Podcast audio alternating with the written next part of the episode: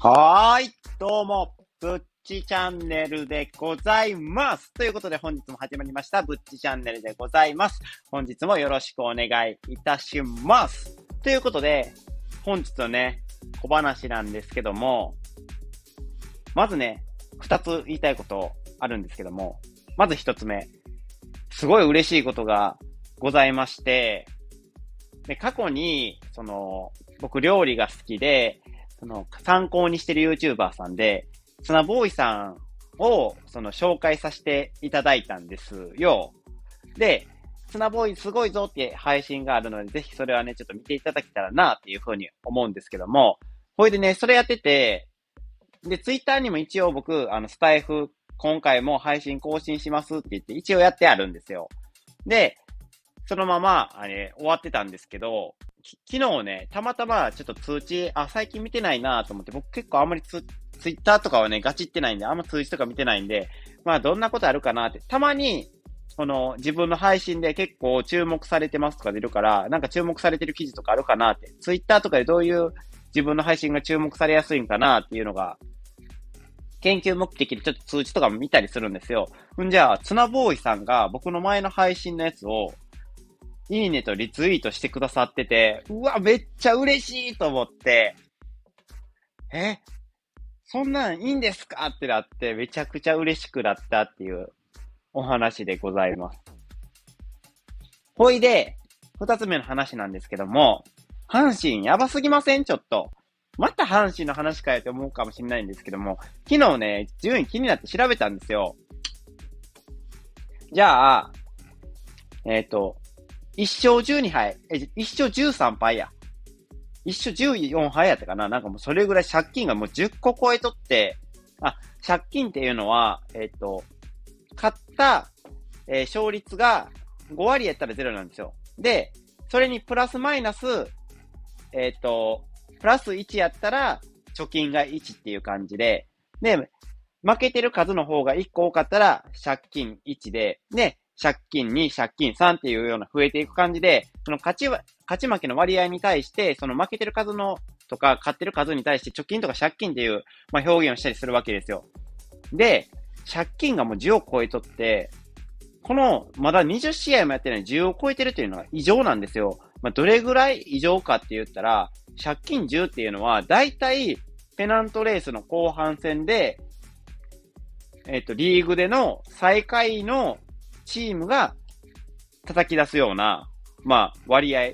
叩き出す数値なんです。借金10って言ったら。だから、ペナントレースまでずっと頑張ってやってきて、それでも負けを、負け越して負け越して、ちょっとずつ負けが増えて借金10なんですよ。それが、もう20試合もやってないのまだ6分の1もやってないのに、なんでそんなに行くねんってなって、勝割が、え、勝割ちゃうわ。勝率が今0割6分とかなんですよ。1割も勝ってない。もうこれはね、ファンを悲しませすぎちゃうかと。いい加減ちょっと奮起してくれっていうね、もういい加減にしてくれっていうね、もう関西人の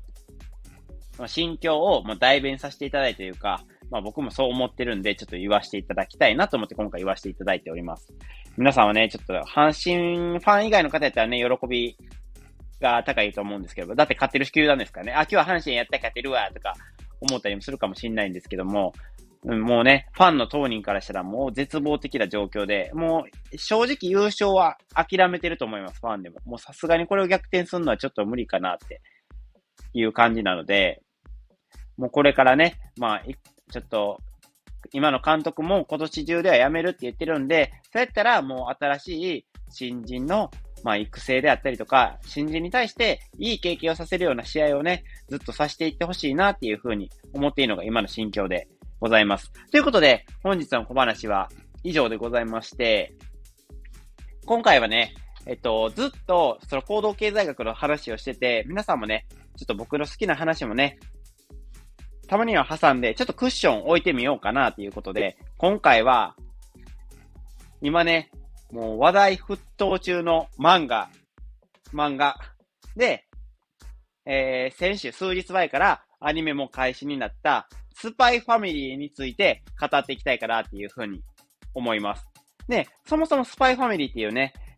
ものを聞いたことある人もいてると思うし、いてないとは思うんですよ。で、そもそもどこから始まったかって言ったら、ジャンププラスっていうね、スマホのアプリで、えっ、と、スマホのアプリで、あの、無料で1話は読めるんですよ。1回目は無料で読めるみたいな感じのアプリで、すごいね、紳士的な感じです。普通のね、アプリとかやったら1話読むのに、その、何ですか1日に4話ぐらい読めて、それ以上を読もうとなると課金が必要ですよとか、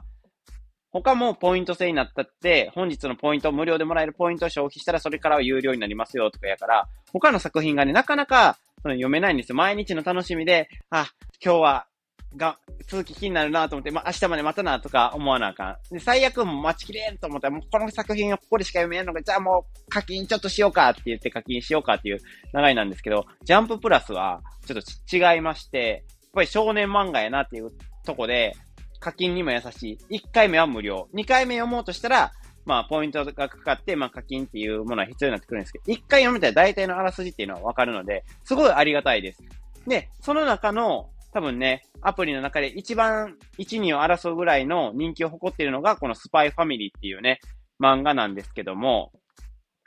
なんやスパイファミリーって、スパイが全員家族なんかみたいな、家族、えー、スパイの家族の話なんかっていう話なんですけども、スパイの家族ではないんですよ。スパイもいてる家族。だから、お父さんがスパイで、お母さんが殺し屋。で、娘が心を読める超能力者。で、ワンちゃんもいてて、ワンちゃんは確か何やったかな？予知できる？ちょっと先の未来を予知できるワンちゃんがいてるんですよ。なんでそんな異質な組み合わせなんかっていう話なんですけども、えそこは、その暗殺者とスパイの人が優秀やから、その子供が生まれたんちゃうかって思われるかもしれないんですけども、そうではなくて、元々のそのきっかけっていうのが、え、ドイツかな？一応ドイツの国の話やったような気がするんですけど、ちょっとね、国名忘れてすみません。ちょっと急な配信なもので、こういうのをね、すぐに思い出せないところはね、僕の悪い癖でございます。で、その、何やったかな、ドイツの確かスパイで、ヨーロッパの国のスパイで、黄昏っていうね、凄腕のスパイなんですよ、お父さんがね。で、そのお父さんはもうスパイ一筋で生きてきたから、もう別に身寄りとかも何にもないわけですよ。もうスパイの活動をずっとしとって、もう最強のスパイ。もう他の国には顔も分かられないような、ただただ仕事をその忠実にこなす優秀なスパイとしてずっと生きてきたわけですよ。黄昏っていう人がね。で、ずっといてて、ある日ね、急に任務を告げられるんですよ。相手の敵国の国の、えー、偉いさんと接触を図れみたいな。で、そこで、えっ、ー、と、情報とか悪い情報とかを全部抜き出せやったかな。暗殺せよか忘れたんですけど、そういうね、あの、ミッションを下されて、で、その敵国の相手の人が、偉いさんが、すごい警戒心が強い人で、全く外に出ないらしいんですよ。で、全く外に出ないらしくて、唯一外に出る場所が、自分の息子たちの通ってる、すごい優秀な学校の、えー、っと、なんていうんですか優秀な学生たちが来るパーティーみたいな。その中にも優秀な学校なんですけど、さらにその中で優秀な成績を収めたものの、学生の集まるパーティーっていうものがあるんですね。そのパーティーにしか懇親会みたいなやつですね。にしか参加しないから、どうにかしてその懇親会に行けるように、えー、なんとかせよみたいなミッションが出るわけですよ。で、そこで、その、黄昏は困るわけです。どうしよう、俺には家族がおらんのにってなるわけですよ。で、そこで、じゃあ、偽装家族をしようということで、その家族を一人一人探していくわけですよ。で、その中で最初に出会うのが、超能力を持った心を読める少女、アーニャなんですよ。で、アーニャと出会って、で、その次にお母さん、お母さん役の、えっ、ー、と、普段は公務員してるんですけど、えー、実はみんなに隠してるのは、隠してる裏の顔があって、それが暗殺者。凄腕の暗殺者っていうことで、それはもうみんなにバレてないんですけども、娘さんだけ、娘のそのアーニャにはバレてるんですよ。心読まれるから。だから、アーニャは、え、っと、すべてを知ってるんですね。家族の中でも。全員の秘密を知っている。で、他のお父さんとお母さんお互いの秘密を知らんし、アーニのことも秘密も知らないんですよ。っていう、なんか、いびつな家族関係なんですけど、そっからいろんなね、えっ、と、学校を入学させるため、まずは優秀な学校に入学をさせないといけないんで、その入学試験でもう奮闘したりとか、いろいろするわけですよ。その、の、奮闘している日々の中で、徐々に徐々にその家族の絆を深めていって、徐々に、その、冷たい心持ち主なんですよ。黄昏ってね、やっぱりスパイをずっとやってたわけですから。その心がね、どんどんほぐれていったりとか、家族のために何かできることはないかとか、ちょっと考え出したりとかっていうね、そういうね、心模様がね、描かれてるのもね、このスパイファミリーのおもろいところでございます。ということで、今回ね、このスパイファミリーについてね、少し語らせていただいたんですけども、皆さん知ってるよって方はね、このアニメ面白いですよねっていう方がいれば、僕のね、説明よりね、もっと面白いね、説明をできる人がいればね、ぜひコメントやレターでね、ちょっと説明してくれると私、ぶっち嬉しいでございます。そして、えー、今回の配信についてね、いいねって思ってくれた方は、いいねと、あとはまた先ほども言ったようにコメントやレターお待ちしております。そして、今回の配信を聞いてくれてね、もっと僕の配信を聞きたいよって思ってくれた方々はね、ぜひともね、僕の配信をフォローしていただけると、私、ぶっち、非常に嬉しいでございます。ということでね、今回はスパイファミリーについて、概要についてね、少しね、浅く語らせていただいたんですけども、ちょっと浅すぎるよって方がいればね、もう少しね、深めてね、話せることができるようにね、ちょっと努力していきたいなというふうに思うので、そういう感想もね、えー、コメントお待ちしております。ということで、今回のブッチチャンネルは以上となります。皆さんご清聴ありがとうございました。それではまた会いましょう。それでは、ではでは。